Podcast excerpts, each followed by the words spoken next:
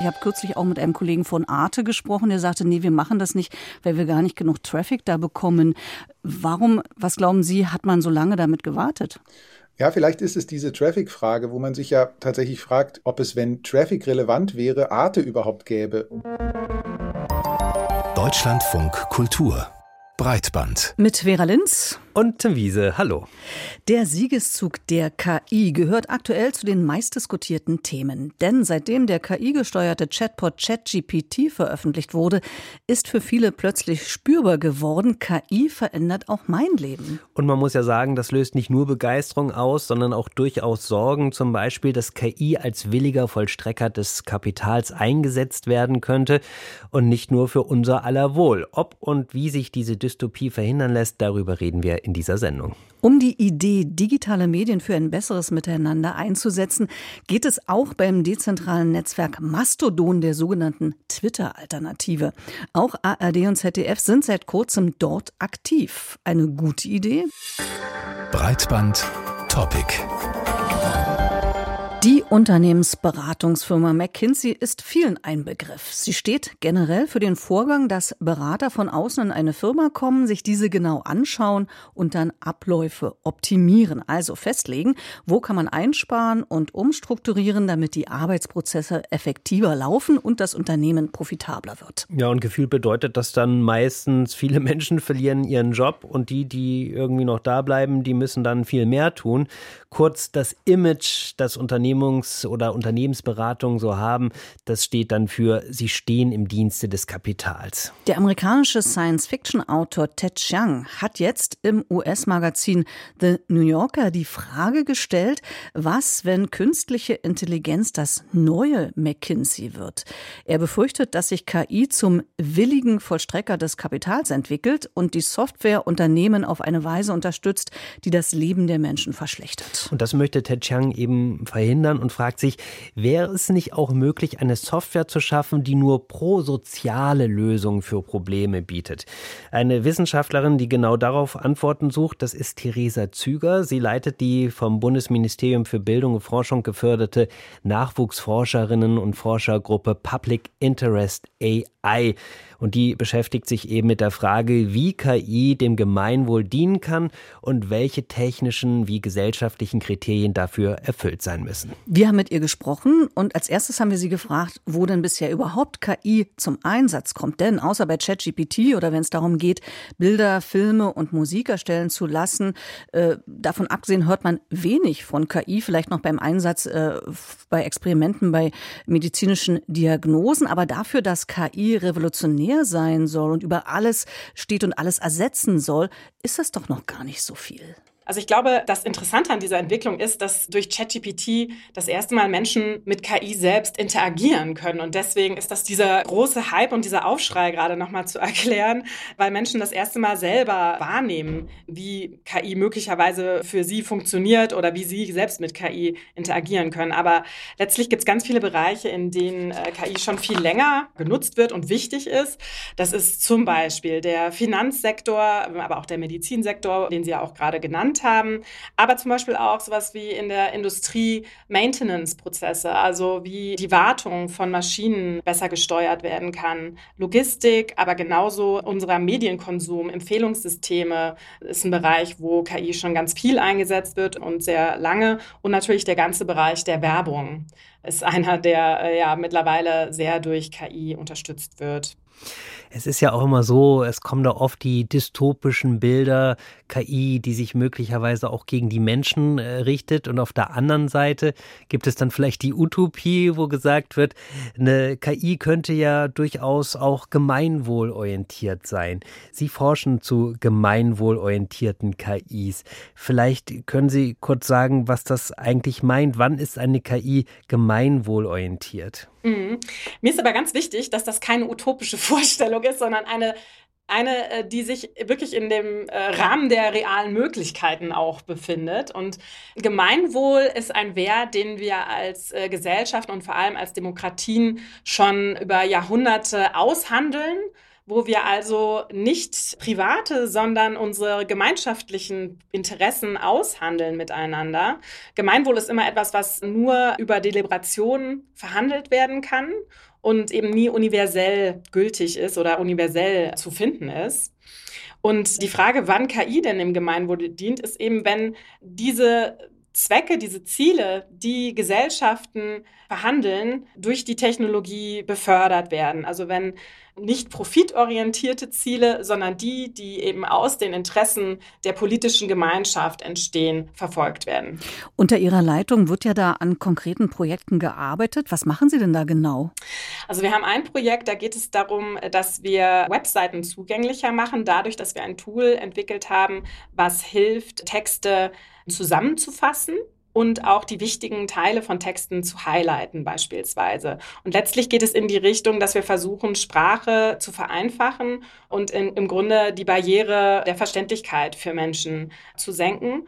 Und ein anderes Projekt unterstützt FaktencheckerInnen dabei, erst einmal festzustellen, welche Behauptungen, die so im Internet kursieren, sollten denn eigentlich gecheckt werden. Im Moment werden da eher händisch Telegram-Gruppen und irgendwo Internetinhalte durchsucht.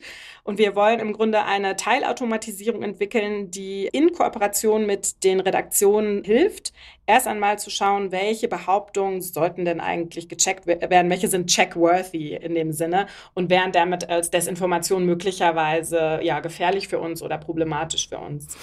Wenn Sie eben auch daran arbeiten, Kriterien festzulegen, was eben so eine gemeinwohlorientierte KI dann ausmacht, können Sie vielleicht ein paar dieser Kriterien auch umreißen? Ein wichtiger erster Punkt ist für uns erstmal so eine Art Rechtfertigung.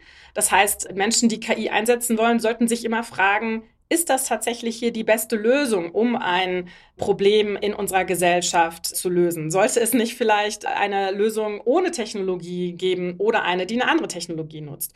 Und damit einhergeht auch die Deliberation, also dass man erstmal Transparenz darüber schafft, dass ein System eingesetzt wird und wie ein System eingesetzt wird. Und auch die Frage nach Partizipation. Wie können Menschen, die dann von diesem System betroffen sind, einbezogen werden in den Prozess der Entwicklung? Wie können sie zumindest Stellung nehmen? Wie können sie zumindest Kontakt aufnehmen, Widerspruch geltend machen. Aber wichtig sind auch so Dinge wie, wie kann Sicherheit der Systeme gewährleistet werden? Und natürlich die Frage, wie können Systeme nachhaltig gestaltet werden? Also wie können die Systeme, die gebaut werden, von anderen weiter genutzt werden? Wie kann sichergestellt werden, dass ökologische Nachhaltigkeit mit eine Rolle spielt im Design der Systeme? Und letztlich ist aber auch nochmal der Punkt wichtig, wie kann Offenheit der Systeme so gestaltet werden, dass andere überprüfen können, wie die Systeme funktionieren, was sie genau tun, ob sie denn dem Gemeinwohl auch gerecht werden. Und ja, auch eben um zu gewährleisten, dass äh, Systeme frei verfügbar sind für, für die Weiternutzung. Weil das ist oft ein Problem, dass Systeme äh, gemeinwohlorientiert entwickelt werden in ambitionierten Projekten und dann aber quasi mit dem Projektende auch wieder nicht mehr verfügbar sind. Und das ist sehr, sehr schade. Und da müssen wir uns auf jeden Fall verbessern, ein Ökosystem und eine technologische Infrastruktur aufzubauen, die langfristig funktioniert. Wir sind weiter im Gespräch mit der KI-Forscherin Theresa Züge und wir wollen jetzt über einen Artikel sprechen, der im Magazin The New Yorker erschienen ist. Und der Autor Ted Chang, der malt darin seine Sorgen aus, dass KI-Algorithmen in Zukunft so ähnlich wie Beratungsfirmen wie McKinsey wirken könnten. Also die gehen dann in Unternehmen, erwirken dort Arbeitnehmer oder gesellschaftsfeindliche, profitorientierte Entscheidungen und die Chefs, so dann sein Gedanke, verstecken sich dann hinter den Entscheidungen der KI-Algorithmen sowie jetzt angeblich auch hinter den Entscheidungen der Berater. Was halten Sie von diesem Vergleich? Ich finde, der Vergleich an dieser Stelle hinkt ein bisschen, obwohl ich den Artikel an sich sehr gut finde. Und ich finde auch den, den größeren Punkt dieses Artikels äh, sehr gut. Aber erstmal dieser Vergleich. Ich glaube, das Problem ist für mich, dass auch wenn EntscheiderInnen sich von Experten beraten lassen, geben sie ja nicht Verantwortung ab. Und auch wenn wir KI-Systeme zur Wissensbildung einsetzen, geben wir damit ja nicht wirklich die Verantwortung ab, selbst die Entscheidung zu treffen, was wir für richtig halten. Das heißt, wir tragen eben auch Verantwortung für das System. Und das stellt unsere Gesellschaft für eine große neue Herausforderung, weil wir müssen verstehen, was die Systeme genau tun, um ihre Empfehlungen einordnen zu können. Aber das löst uns ja nicht aus der Verantwortung. So deswegen, ich verstehe die Parallele, die der Autor hier aufmacht, aber ich würde sagen, das hat ja noch nie wirklich gestimmt, dass damit quasi die Verantwortung auf die McKinseys der Welt oder auf die KI-Systeme der Welt zu verlagern sind. Deswegen, das würde ich ein Stück weit äh, anders sehen. Aber trotzdem hat er ja dann vielleicht einen Punkt, dass zumindest die Entscheidung meistens dann immer zugunsten der Profitmaximierung getroffen wird. Ne? Und da ist natürlich dann die Frage, wird ein Unternehmen dann nicht eher quasi auf die KI setzen, die das durchsetzt, als auf die KI, die irgendwie gemeinwohlorientiert ist? Ja, das stimmt, aber das ist eine Entscheidung, die dort getroffen wird. Und es ist auch die Entscheidung, welche KIs werden entwickelt, auf was sollen sie optimieren. Und das ist ja nichts, was quasi die KI allein entscheidet, sondern das ist ja etwas, was Menschen in diesen Organisationen entscheiden. Und wo ich dem Autor zustimme, ist, dass KI-Systeme, so wie sie im Moment entwickelt werden, als Optimierungstool, das sie sind, sehr gut für kapitalistische Zwecke eingesetzt werden können. Sie könnten auch für ganz andere Zwecke eingesetzt werden, aber sie eignen sich eben auch dafür. Und da stimme ich dem Autor auf jeden Fall zu. Ich glaube aber nicht, dass das heißt, dass damit diese Entwicklung determiniert ist. Glauben Sie, dass gemeinwohlorientierte KI überhaupt zum Einsatz kommen kann, ohne dass es parallel einen Umbau zu einer gemeinwohlorientierten Gesellschaft gibt? Nur an den Rändern unserer Gesellschaft. Also das, was wir jetzt gerade erleben und der Bereich, in dem ich forsche, das ist nicht der Mainstream. Und dessen bin ich mir sehr bewusst, dass die große Industrie und auch die großen Förderrichtlinien sich in andere Richtungen entwickeln. Und ich glaube nur, also es hängt immer davon ab, welche Ziele wir definieren und welche Werte wir als Gesellschaft voranstellen wollen. Das heißt, die Frage der Gerechtigkeit, die auch der Artikel aufmacht, die ist eine, die auch losgelöst von den KI-Systemen zu entscheiden ist. Das ist eine politische Frage. Und wir können KI-Systeme auch im Sinne einer gerechteren Gesellschaft einsetzen. Und diese Systeme existieren zwar, also ich kann vielleicht auch noch mal so ein paar Beispiele nennen. Es gibt KI-Systeme, die ich als gemeinwohlorientiert erachten würde, die es zum Beispiel im Bereich des Umweltschutzes oder im Sinne der Nachhaltigkeit gibt. Es gibt äh, Systeme, die sich für Barrierefreiheit einsetzen und für Gleichberechtigung. Es gibt auch im Medizinsystem ganz tolle gemeinwohlorientierte Projekte oder auch im Katastrophenschutz. Und diese Systeme existieren, aber sie sind nicht der Mainstream. Und das ist eine Entscheidung, die äh, wir als Gesellschaften treffen. Ja, wir als Gesellschaften, aber wer trifft dann diese Entscheidung praktisch? Also mhm. in der Firma habe ich doch andere Interessen als jetzt äh, ich möglicherweise als einzelner Arbeitnehmer.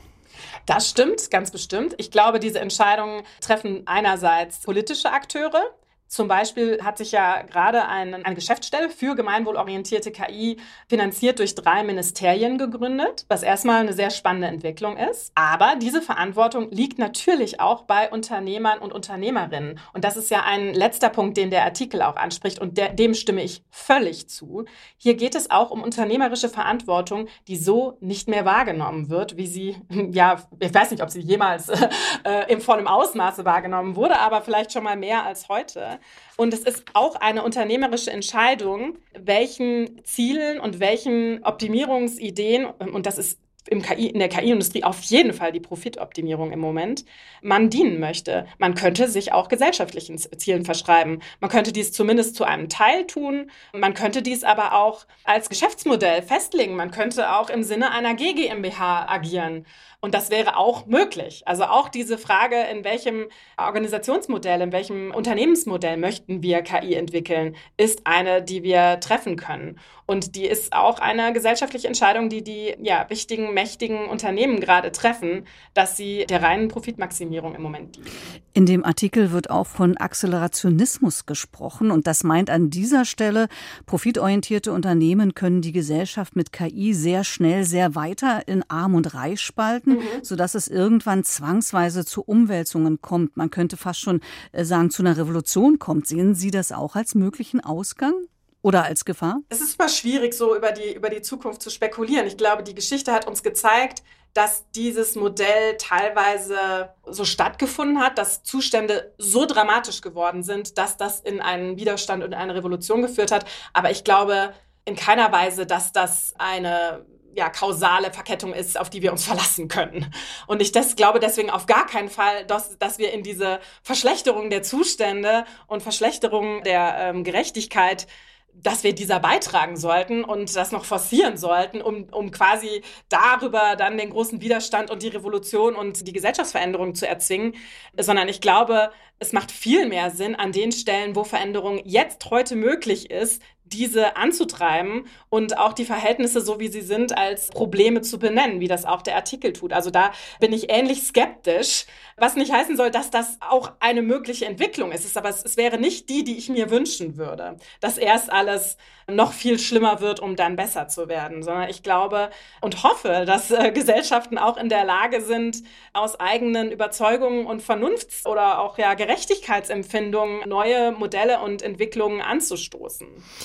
Braucht es dafür aber dann eine umfangreiche politische Regulierung? Ja. Oder ja, guckt man einfach doch mal, was so passiert und was sich entwickelt und inwieweit sich dann eben tatsächlich verschiedene gesellschaftliche Institutionen verhalten? Nein, ich glaube, es braucht auf jeden Fall eine sehr umfangreiche Regulierung. Und ich glaube, die jetzt angestrebten Regulierungen, die sind wichtige erste Schritte, aber ich bin auch nicht sicher, dass damit alles geregelt ist sondern ich glaube, das wird uns die nächsten Jahrzehnte noch einiges ja, an, an Politik, aber auch an gesellschaftlicher Veränderung brauchen und beschäftigen, bis wir einen Umgang mit diesen neuen Technologien gefunden haben, in denen unsere Gesellschaften gut funktionieren. Und ja, ich glaube, das ist auf jeden Fall etwas, was der Regulierung bedarf, aber was nicht mit einem Gesetz letztlich zu entscheiden oder zu beheben ist. Also mir ist noch ein Argument in dem Artikel aufgefallen, ähm, dem ich auch zustimme, nämlich das Argument, ähm, dass technologische Entwicklung an sich nicht den Lebensstandard von Menschen verbessert und dass das ein altes Versprechen ist,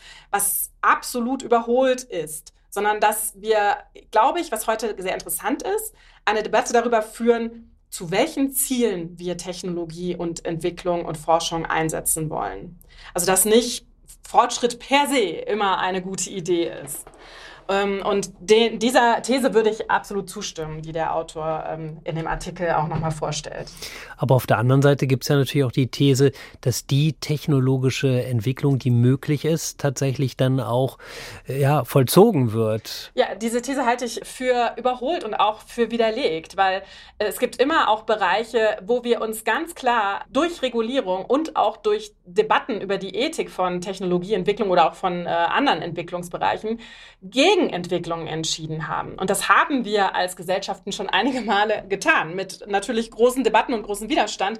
Aber das halte ich für möglich. Und wir entwickeln immer diese Technologien, auf die wir auch unsere Aufmerksamkeit richten. Wir entwickeln immer da Innovationen, wo wir die wirklichen Probleme sehen und wo wir unsere Kraft hin konzentrieren. Und das ist immer eine Entscheidung, die wir auch anders treffen könnten. Deswegen, ich würde auch dagegen argumentieren, dass technologische Entwicklung quasi immer linear und nicht reversibel oder ja notwendigerweise auf eine bestimmte Art und Weise vonstatten gehen muss, sondern die ist immer von sehr verschiedenen Akteuren abhängig und könnte auch immer anders verlaufen. Sagt Theresa Züger, Leiterin der vom Bundesministerium für Bildung und Forschung geförderten Nachwuchsforscherinnen Gruppe Public Interest AI. Wir danken für das Gespräch. Und wenn Sie sagen, ja, ich würde gerne noch mal in diesen Artikel reinlesen vom New Yorker, über den wir jetzt die ganze Zeit gesprochen haben, dann können Sie das gerne machen. Wir haben Ihnen den äh, Artikel verlinkt auf Twitter, nämlich @breitband heißt unser Account dort. Gerade haben wir hier über ein paar Sorgen gesprochen, die sich viele zu künstlichen Intelligenzen machen. Das Stichwort Jobkiller und Kapitalismuskatalysator.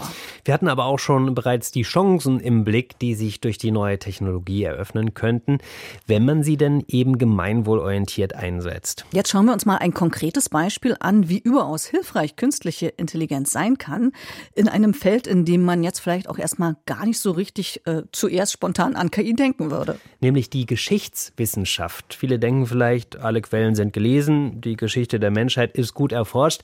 Dem ist aber nicht so. Und deshalb setzen Historikerinnen und Historiker auch auf künstliche Intelligenz.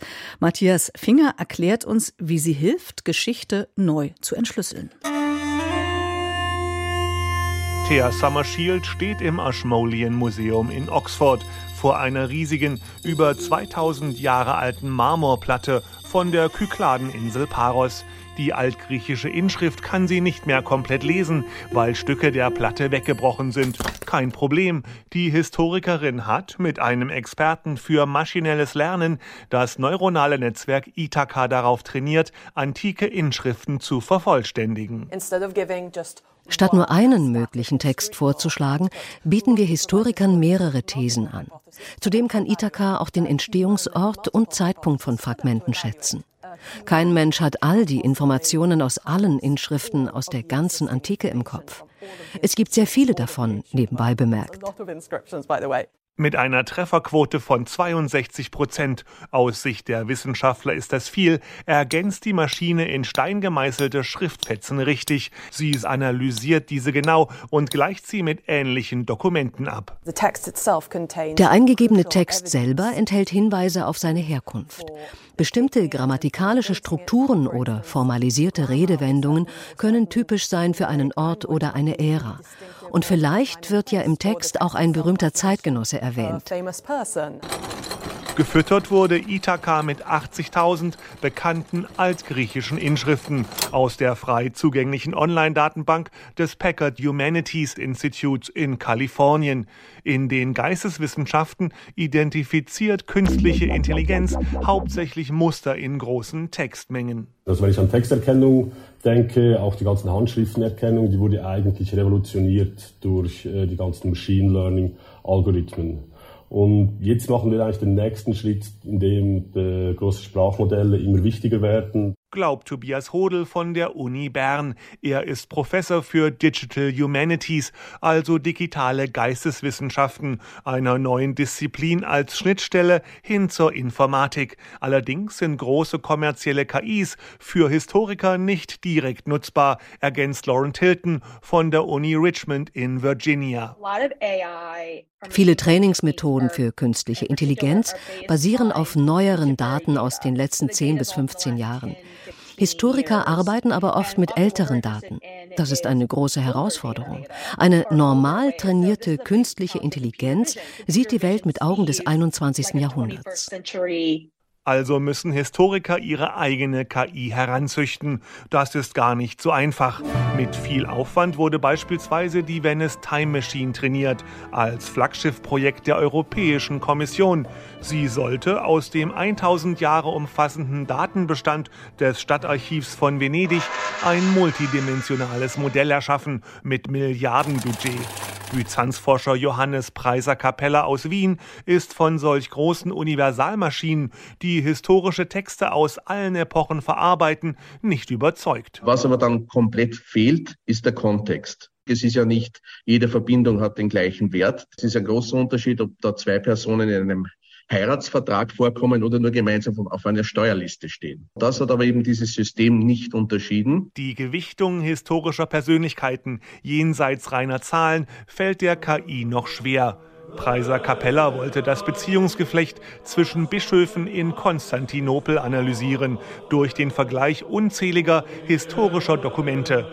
Dezentrale Ansätze wie beim Transkribus-Netzwerk hält er für erfolgversprechender. Da ist das System so, dass jeder Nutzer sich die KI quasi trainiert auf Grundlage seines Materials. Es gibt dort mittlerweile mehr als 15.000 individuell trainierte KIs aber auch in einer Art und Weise, die transparent ist. Und so hat Preiser Capella beispielsweise auch herausgefunden, dass Bischöfe mit den meisten Wortmeldungen nicht immer die mächtigsten waren. Mareike König vom Deutschen Historischen Institut in Paris. Was der Computer noch nicht kann, ist eben ein Narrativ zu entwickeln oder auch ein Argument zu entwickeln.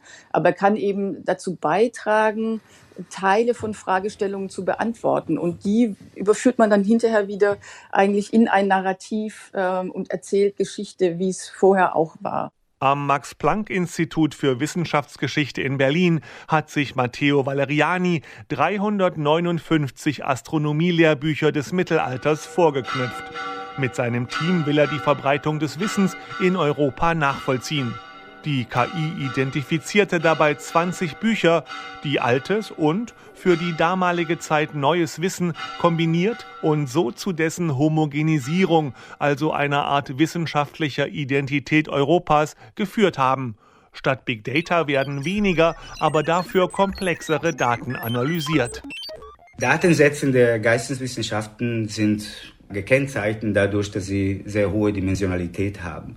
Und das ist eine Herausforderung. Dafür gibt es wenige äh, Modellen, die in der Lage sind, auf der Schnelle sozusagen die Datensätze zu analysieren. Da muss man schon sich Gedanken machen, auch aus der Perspektive der Statistik. Geschichte beispielsweise biete Mathematikern interessante Felder. Gleichzeitig müssten sich Geisteswissenschaftler mit Programmiersprachen auseinandersetzen. So würden die Mauern eingerissen, die Natur von Geisteswissenschaften trennen. Denn in den Archiven dieser Welt schlummern immer noch tausende laufende Regalmeter Akten, die auf ihre Erschließung warten. Matthias Finger dazu, wie künstliche Intelligenz Historikerinnen und Historikern hilft, neue Quellen zu erschließen und auszuwerten. Breitbandbesprechung. Nicht ganz ein Dreivierteljahr ist es ja her, dass Elon Musk Twitter gekauft und nicht wenige würden sagen, mittlerweile ganz schön runtergerockt hat. Ja, und viele haben sich deswegen auch nach Alternativen zum Kurznachrichtendienst Twitter umgeschaut. Und so ist dann auch eine kurze und durchaus anhaltende Mastodon-Begeisterung entstanden. Mastodon, das ist ja eine dezentrale Plattform. Da kann man sich öffentlich austauschen, wie bei Twitter. Die Nachrichten laufen aber nicht über einen zentralen Server, sondern über unabhängige, miteinander kommunizierende Server. Die werden Instanzen genannt. Als Nutzerin äh, lege ich mein Konto auf so einer Instanz an und dann kann ich mit Leuten auf anderen Instanzen kommunizieren, wenn ich deren Interesse habe. Im Prinzip ist das so ein bisschen wie bei E-Mails, nur dass die Kommunikation in den meisten Fällen Fällen dann öffentlich ist. Vorteil dieser dezentralen Struktur ist natürlich kein Konzern oder keine, sagen wir mal, schwierige Persönlichkeit wie Elon Musk bestimmt mehr über das gesamte Netzwerk, sondern jeder kann eben Teil dieser Infrastruktur sein. Ja, und AD und ZDF haben sich auch dazu entschlossen. Sie haben jetzt eigene Instanzen bei Mastodon gestartet und dort haben dann wiederum bekannte Sendungen ihre eigenen Accounts, zum Beispiel die Tagesschau. Wir haben uns gefragt, ob das vielleicht Mastodon einen neuen Anschub geben könnte und vielleicht so eine größere Begeisterung für dezentrale Netzwerke entfacht. Und ob das vielleicht so eine Art öffentlich-rechtlicher Eckpfeiler eines gemeinwohlorientierten Netzwerks sein oder werden könnte. Darüber haben wir uns mit Dirk von Gehlen unterhalten, dem Direktor des Think Tanks am SZ-Institut. Ja, und erstmal wollten wir natürlich von ihm wissen, welche Rolle Mastodon denn in seiner ganz persönlichen Social-Media-Welt spielt. Es ist eine schöne kleine Pflanze, die ich seit einem guten Jahr hege und pflege und mich daran erfreue, dass und was da alles sozusagen an Früchten wächst. Es ist nicht so ein stabiler, dicker Stamm, wie das vielleicht Instagram oder Twitter sind und waren, aber eine schöne, kleine, tolle Pflanze, die ich äh, beim Wachsen beobachte. Wobei ich eigentlich ganz froh bin, um ein letztes Mal die Metapher mit der Pflanze zu wählen, dass es auch noch nicht so wahnsinnig viel Aufmerksamkeit gibt und dass es noch so Hype befreit ist. Also ähm, das, das, was am Anfang mal in der Diskussion war, das ist das neue Twitter, das ist ja so ein bisschen abgeklungen und ich finde es eigentlich ganz gut, die Diskussion nicht immer nur zu führen über das neue Twitter, weil das tut ja so, als sei Twitter selbst in seiner Blütephase strahlend rein gewesen. Äh, da war ja auch einiges extrem problematisch, angefangen von der unklaren Zuordnung des Algorithmus, Werbung etc. Das ist ja durch Elon Musk schlimmer geworden. Aber die Grundidee, dass es ein zentral organisiertes Netzwerk war mit unklaren Regeln, die könnte Mastodon jetzt vielleicht durch eine Alternative ein bisschen aufheben. Und da würde ich lieber drauf gucken, zu sagen, was ist daran neu und gut? Eben, dass es dezentral ist und dass es nicht einer zentralen Stelle gehört. Und es sind ja äh, weitere große Player jetzt hinzugekommen. ARD und ZDF betreiben seit kurzem eigene Instanzen dort und auf diesen Instanzen gibt es offizielle Sendungsaccounts. Sehen Sie das als ein mutiges Experiment an oder sind das verschwendete Ressourcen? Äh, das ist in jedem Fall richtig, das auszuprobieren. Ähm, ich halte das für überfällig, vielleicht sogar schon, aber auf jeden Fall für einen richtigen Schritt aus zwei Gründen. Das eine ist, dass wir sehen, dass da Sendungsinhalte, Tagesschau ist da aktiv, äh, begleitende Nachrichten verbreitet werden. Das ist aber gar nicht das Spannende. Die viel spannendere langfristige Frage ist die, die an der Instanz hängt. Welche Spielregeln gelten auf dieser Instanz? Wie streitet man sich da? Nach welchen Kriterien wird dort Aufmerksamkeit verteilt? Und das ist, glaube ich, die zentrale Frage des 21. Jahrhunderts. Und da könnte öffentlich-rechtlicher Rundfunk mit ein bisschen Pathos vielleicht gesprochen sozusagen eine Vorbildfunktion haben und zeigen, es gibt eine Alternative zu dem, was uns dieses Online-Marketing-Rockstars-Internet zeigt, dass alles immer reichweitenoptimiert und vermarktungsrelevant sein muss. Ich glaube, dass das im Rundfunk durch den öffentlich-rechtlichen Rundfunk gelungen ist und dass uns das, und Mastodon könnte ein erster Schritt in diese Richtung sein, auch mit einem öffentlich-rechtlichen Internet gelingen kann. Das heißt, damit wäre auch die Hoffnung verbunden, dass sich zum Beispiel öffentlich-rechtliche Sender nicht mehr den Kriterien von irgendwelchen Plattformen unterwerfen müssen, sondern im Prinzip jetzt aktiv ein eigentlich öffentlich-rechtliches Netzwerk gestalten können. Das wäre ein Wunsch oder eine Hoffnung. Es ist vielleicht ein bisschen naiv, wenn man sich die Übermacht von TikTok, Instagram, Meta anguckt. Aber diesen Versuch zu unternehmen, halte ich für total richtig. Selbst wenn er am Ende scheitert, wird man in diesem Versuch so viel mehr lernen, als wenn man einfach nur weiter Facebook-Feeds bedient und sich nachher über missglückte Kommunikation dort aufregt. Äh, da jetzt was konstruktiv nach vorne gerichtetes zu gestalten, das ist eine sehr mutige, sehr tolle, sehr ehrenvolle Aufgabe und ich unterstütze alle Kolleginnen und Kollegen, die daran arbeiten. Mut ist vielleicht das richtige Stichwort, denn die öffentlich-rechtlichen haben sich ja doch relativ lange Zeit gelassen und ich habe kürzlich auch mit einem Kollegen von Arte gesprochen, der sagte, nee, wir machen das nicht, weil wir gar nicht genug Traffic da bekommen. Warum, was glauben Sie, hat man so lange damit gewartet? Ja, vielleicht ist es diese Traffic-Frage, wo man sich ja tatsächlich fragt, ob es, wenn Traffic relevant wäre, Arte überhaupt gäbe. Also ähm, wir unterwerfen uns immer der Frage, die die zentral gesteuerten Social-Media-Plattformen uns ungefragt aufs Auge drücken, nämlich Eyeballs, Reichweite. Wenn das aber alles ist und unsere eigen, einzige Kategorie, dann stellen wir damit auch die Grundidee von öffentlich-rechtlichem Rundfunk in Frage. Ich glaube nämlich, dass der sehr viel mehr sein sollte als nur reichweitenorientiert.